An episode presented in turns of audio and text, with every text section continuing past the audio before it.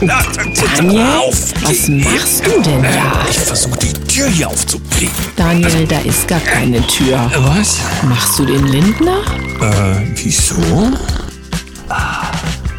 Guten Morgen, 7.01 Uhr, hier ist der Daniel. Und die Sam. Guten Morgen, Deutschland. Guten Morgen in die Welt. Dann lösen wir das doch mal schnell auf. Ja, der Herr Lindner war zu sehen, ein ganz wunderbares Foto, was gerade durchs Netz geht, in seinen Gummistiefeln und mit einer entsprechenden Jacke bekleidet, die so nach Ich bin auch ein Bauer aussieht.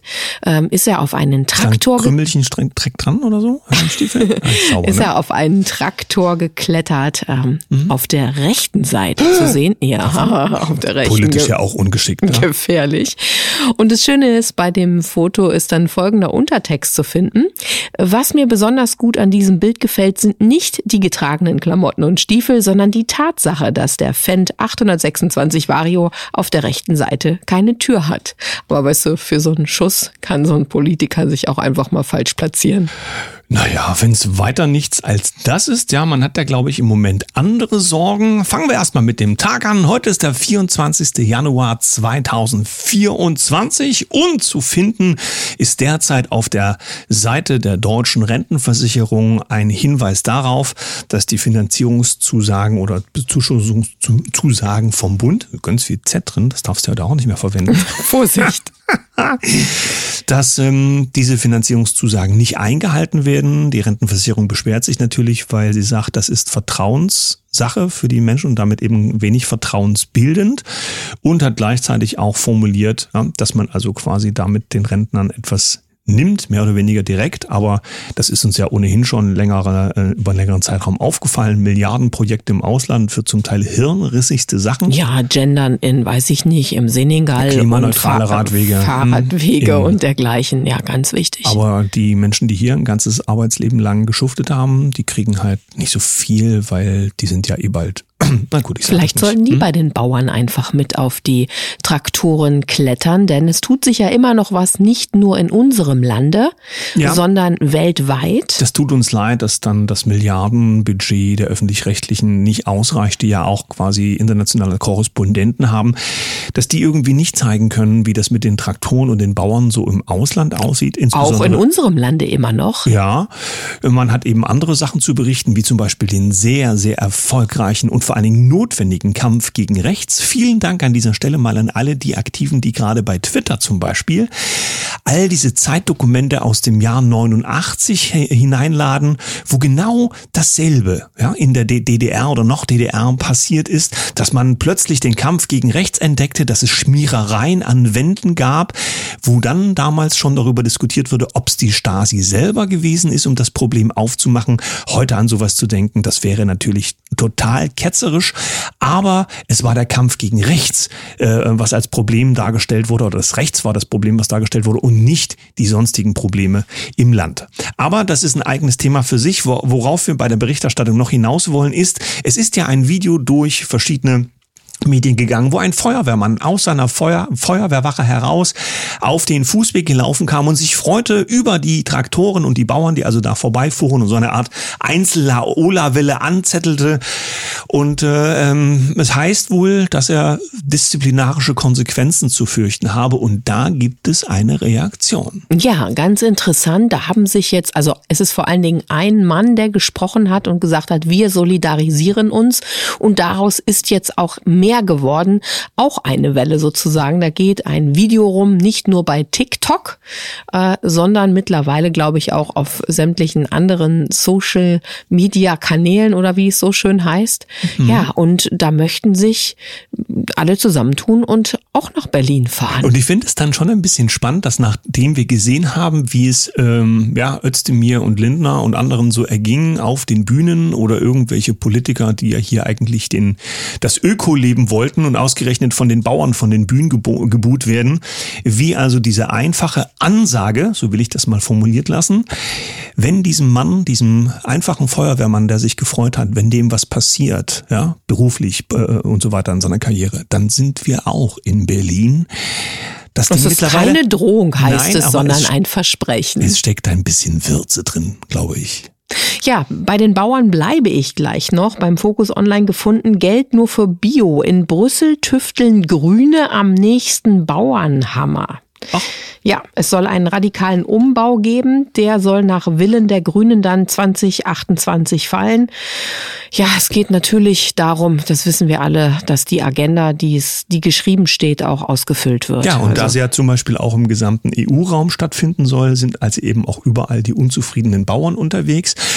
Vielleicht fällt es irgendwann äh, den Berichterstattungen des ÖRR auf, denn es gibt einen Ausschnitt, den wir gefunden haben bei Daniel Gugger auf ähm, Twitter oder auf X, ich weiß immer nicht, was von beiden ich ansagen soll. Jedenfalls ist ein Ausschnitt vom WDR, in dem dann jetzt ganz kleinlaut zugegeben wird, ja, in den Impfstoffen diese DNA-Fragmente da, das, das sind Verunreinigungen, das hat man einfach ähm, ähm, einkalkuliert und das hat man auch gewusst, dass man das einkalkuliert, aber man weiß gar nicht, ob das gut ist. Ähm, es ist eine Verunreinigung, wurde eben auch ganz deutlich gesagt. Und welche Auswirkungen das hat, das kann man auch gar nicht sagen, aber wichtig wäre, man hätte das während der Pandemie ganz un wissenschaftlich be begleitet. Und mit dieser Aussage, würde ich mal sagen, sind eine ganze Menge Schwurbelanden mehr als rehabilitiert, die schlau genug waren, vorher zu fragen, als Bratwurst essen zu gehen. Es brodelt also ganz schön im Land, sagst du, Daniel. Mhm. Zum Beispiel sehen wir das in Sachsen. Ja, also Sachsen ist ja auch ein Hochland von diesen schlimmen Menschen, die einfach ihre Meinung frei auf die Straße tragen, selbst wenn sie nicht ampelkonform ist. Und da sehen wir jetzt ausgerechnet im Kampf gegen rechts. Du weißt ja schon, du musst die AfD, der Verfassungsschutz alleine schafft es ja nicht. Ne? Der Haldenwang hat es gesagt, wir alleine können die AfD nicht unten halten und irgendwie hat es auch in der letzten Zeit nicht so Wobei die neuesten INSA-Umfragen ja. laut äh, ja. Statistik. Geht's schon abwärts? Ja, ja. Gut, aber was wir gerade sehen, ist, das haben wir bei der Bild gefunden. Neonazis marschieren bei Anti-Nazi-Demo auf. Und wären also unzählige Menschen im Land unterwegs sind, reicht es aus für die Bild, ja, dass in Sachsen zwei relativ junge Menschen in wirklich aussagekräftiger Kleidung und Frisur, das muss man also wirklich sagen, das ist sehr plakativ und sehr angenähert an das, was es sein soll, ja, von der Aussage Könnte her. man ja fast sagen, die sind Statisten und irgendwo Vielleicht gecastet sind, das worden. Weißt, ne? weißt du eben nicht, aber dass diese zwei jungen Leute ausreichen, dass sich alle drauf konzentrieren und sagen, weil diese zwei Menschen da so aussehen und damit auch eine Aussage in sich tragen. Deswegen ist es ganz, ganz schlimm. Irgendwie kommen wir nie zu dem Punkt zu fragen, warum diese vielen unzufriedenen Menschen auf der Straße sind. Das hatte vielleicht eine andere Ursache als ein Problem rechts oder so. Na, dafür wird es jetzt alles ein bisschen verstärkt in unserer schönen Regierung. Die Ampel hat nämlich 11.500 Stellen geschaffen. Bei Bild.de gelesen. Die sogenannte Beamtenexplosion in der oh. Regierung. Noch sowas wie Nord Stream?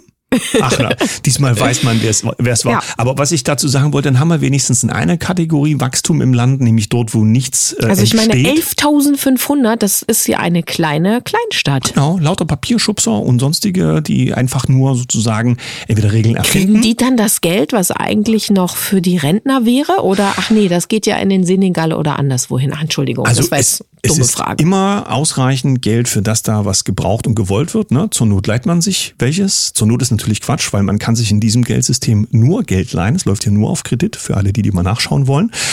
Aber wir sehen halt an dieser Stelle ganz deutlich, es braucht also, während das Land mit der Wirtschaft schrumpft und Probleme bekommt, braucht es einen größeren Verwaltungsapparat. Das ist total logisch. So, unser Freund äh, Robert, ja, unser Kinderbuchautor Pieps, darf man ja nicht mehr sagen. Mhm. Also Herr Habeck wollte ich selbstverständlich formulieren. Ja. Bei der Berliner Zeitung gelesen, Habeck wohl unter Druck, war der Atomausstieg rechtswidrig. Es wird ja wohl das richtige Gericht anders rausfinden, also so, dass es wieder für Robert stimmig wird. Das Aber die Frage, die jetzt hier in den Raum gestellt wurde, die kann man ja mal stehen lassen. Vielleicht geht dem Gericht ja ein Licht auf, wenn genügend Strom vorhanden ist. Das weißt du nicht. Kurzer Blick noch äh, ins Ausland. Äh, Kim.com, der ja definitiv deutschen deutsche Wurzeln hat, ja, einen deutschen Hintergrund hat, aber seit langer, langer Zeit mit einer sehr bewegten Lebensgeschichte im Ausland unterwegs ist, hat etwas gepostet, weil er ja aus dem IT-Bereich kommt. Das ist ja, denke ich, indiskutabel so, hat er über die Jahre natürlich auch in bestimmte Bereiche Einblicke bekommen. Und während er sich da so durchgewühlt hat über Jahrzehnte, weiß er auch über bestimmte Dinge etwas zu sagen. Und so gibt es von ihm einen sogenannten Tweet, der da den wirklichen Präsidenten der Ukraine als Victoria Newland bezeichnet. Natürlich ist jetzt Victoria Newland nicht die, nicht die Präsidentin der Ukraine, heißt aber, dass was ausgesagt werden will, sie ist diejenige, die dort sozusagen die Puppen tanzen lässt. So hast du es ganz ausgezeichnet formuliert und während es also am Ende, so steht es also hier bei Kim.com drin, ähm, darum geht aktuell, dass man die NATO irgendwie in die Ukraine reinkriegt, denn die Ukraine ist ja nach wie vor nicht in der NATO, also muss man sich irgendwas anderes einfallen lassen, damit man den Konflikt gegen Russland weiter schüren kann. Irgendwie funktioniert das nicht so richtig. Die Optionen gehen aus, denn der Russe geht bei der ganzen Sache irgendwie sehr, sehr clever vor. Wir erleben das ja häufig. Bei Twitter gucke ich ja ab und zu mal quer, wie viele Menschen da zum Teil noch sehr, sehr vernagelt sind, die einfach das nachplappern, was ihnen das Propagandaministerium vorerzählen. Aber wer sich differenziert damit auseinandersetzt und sich die Geschichte von Russland, Ukraine und dieser Region über, ja, auch Jahrhunderte anschaut, wird feststellen, eigentlich passiert da etwas ganz anderes. So, und jetzt kommen wir mal zum zweiten Teil der Sendung. Wir Jawohl. haben ja die letzten Tage in Liebe und Empathie und in den Tönen geschwelgt. Ja, du musst noch ein bisschen üben, ja? Gerne. Jetzt gehen wir in klare Worte, Recht und Ordnung. Unser heutiger Gast kämpft um das Recht der Menschen in diesem Land. Sie ist Anwältin und bei ihr geht es unter anderem auch um das Thema des Rundfunkbeitrages. Was es alles dazu zu wissen gibt, welche Vorgänge das alles flankiert, das besprechen wir heute mit ihr. Caroline Ahrens, schönen guten Morgen. Ja, guten Morgen zusammen. Ja, guten Morgen Danke, auch dass von ich da bin. Ja, sehr gerne. Wir freuen uns. Du bist ja eine Frau, die schon von Stunde Null an zu diesen interessanten Zeiten auch publiziert hat und sich auch durchaus kritisch geäußert hat. Wie ist das dann, wenn man so versucht, für sein Recht einzustehen und dann immer wieder gegen Wände läuft? Ja, es war schon für mich eine ähm, in gewisser Weise erschreckende Erfahrung. Gerade als Juristin hatte ich ja schon noch so die, jetzt muss ich sagen, naive Annahme, nein, der Rechtsstaat hier in Deutschland funktioniert so einigermaßen. Bin dann eigentlich ähm, frohen Mutes vor Gericht gegangen, habe ähm, geklagt, also frohen Mutes in dieser Situation, wenn man sagt, aber also mit dem, mit der Erwartung, na ja, die werden jetzt den Verhältnismäßigkeitsgrundsatz erstmal wiederherstellen, viel für verfassungswidrig erklären und dann ähm, ähm, die Exekutive ein bisschen zurückdrängen. Und äh, dann hat man ja auch beobachtet, was die anderen kritischen Rechtsanwälte macht und man war dann im Grunde genommen sehr schnell ernüchtert, bis entsetzt, dass die Gerichte ja muss man so sagen, Arbeitsverweigerung betrieben haben. Ne? Also die haben Arbeitsverweigerung meine ich so, natürlich gab es Entscheidungen, aber die Argumente, die wir vorgetragen haben, fanden sich ja gar nicht wieder. Also sie haben ja überhaupt keine Prüfung vorgenommen. Und das war so ein Moment, äh, wo ich gedacht habe, oh, hier läuft aber äh, grundsätzlich was sehr schief an den Gerichten und im Rechtsstaat. Diese ja. Entwicklung haben mhm. viele mitbekommen in diesem Land, gerade auch unter dem Szenario von Corona. Es geht aber auch ähm, um ein Thema, was vielen aufgestoßen ist oder was für viele in den Fokus gerückt wird, äh, weil die äh, Corona-Berichterstattung eben so gelaufen ist, wie wir sie alle erlebt haben. Und auch im Nachgang stellen viele Menschen mhm. fest, dass was in diesen zum Beispiel öffentlich-rechtlichen Medien zu sehen ist, dass es eben nicht dem sogenannten Auftrag entspricht. Dazu bist du an einem, Bei, äh, einem Vorgang beteiligt, der nennt sich Beitragsblocker Rundfunkbeitrag. Sag uns doch mal zwei Sätze dazu. Genau, also ähm, nochmal ganz kurz ausgeholt. Es gab eigentlich so zwei Schlüsselmomente für mich, wo ich gesagt habe, du musst jetzt aufstehen. Einmal aus dem Pflichtbewusstsein, aber auch aus so einem Leidensdruck heraus was machen, weil hier grundlegend was schief läuft. Einmal war das die Berichterstattung, dieser zum Beispiel völlig irre Moment, wo ein Herr Bill Gates, den ich ja vorher nur so als Microsoft, wie soll man sagen, ne, mhm. hat kannte, äh, da, da ähm, bei ARD sprechen durfte, sieben Minuten, er möchte die ganze Weltbevölkerung einschließlich der deutschen Bevölkerung durchimpfen. Das fand ich so irre, dass ich dachte, das ist ein schlechter Scherz, aber äh, war es ja nicht. Und dann habe ich ja hautnah miterlebt, weil sich ja auch äh, Betroffene an mich gewandt haben, dass die Leute in den Altersheimen da wirklich eingesperrt werden. Äh, man darf sie nicht mehr besuchen. Die wurden sogar in Plastik eingewickelt, um weggebracht werden, um damit sich niemand ansteckt. Und das waren für mich so Momente, wo ich richtig innerlichen Leidensdruck entwickelt habe. Dachte, ich, äh, du musst jetzt irgendwas machen. Das ist auch irgendwo meine Aufgabe als ja. Juristin. Ne? Ja. So, und äh, dann äh, ging das alles so weiter. Und ich dachte, okay, man müsste eigentlich im Grunde genommen an der Ursache anfangen, nämlich die, die Berichterstattung, die Propaganda. Ne? Ohne die wäre es ja nicht möglich gewesen. Und da hat ja auch zum Beispiel diese ähm, Psychologin ähm, Frau Pracher-Hilderner so eine ganz tolle Analyse gemacht, dass es im Grunde genommen eine psychologische Vorbereitung war auf eine medizinische Behandlung. Ne? Und ähm, das ist so hochgradig kriminell, dass ich gedacht habe, also da muss man eigentlich ansetzen und man muss den öffentlich-rechtlichen Rundfunk entweder in eine Reform bringen oder so wie er ist abschaffen, äh, um, um, um wirklich ähm, das neu aufzustellen. Genau. Mhm. Und als Juristin bediene ich mich natürlich der rechtlichen Mittel und dann habe ich ähm, ein System entwickelt mit Musterschreiben, das ganze Verfahren, was das durchläuft, um den Menschen einfach die Hilfsmittel zu geben, dass sie sich selber dagegen wehren können. Weil wir alleine als Rechtsanwälte hat man ja gesehen, kommt man nicht kommt man einfach nicht weiter in Einzelfällen. Wir müssen da äh, in der breiten Masse irgendwo versuchen, ja. was zu bewirken. Ne? Tatsächlich genau, so ist die Idee entstanden. Ja, mhm. und dann bist du ja auch ähm, mit diesem Projekt aufgetreten, unter anderem bei unseren Kollegen von Auf 1 ähm, mhm. im, im TV auch und hast dieses Projekt gemeinsam mit jemandem aufgegleist, so nenne ich es mal, und ich glaube auch noch mit mhm. ähm, Anwaltskollegen das Ganze erstmal durchgeprüft und auf, aufs Gleis gebracht. Aber jetzt mhm. gibt es da eine Neuerung und das finde ich total toll, dass wir so transparent und offen auch miteinander darüber gesprochen haben. Das ist auch der Grund, warum wir gesagt haben, wir geben dir gerne ein Mikrofon, eine Stimme. Ähm, mhm. Denn da ist nicht alles ganz gerade gelaufen und es ist wichtig, dass die Menschen wirklich wissen, worauf sie sich einlassen können und worauf eben nicht. Ähm, genau, also mh, als Juristin hat man ja, das war die Zusammenarbeit mit der Red Cap, das ist ja eine Gesellschaft in Holland, ist äh, auf Grundlage eines Kooperationsvertrags.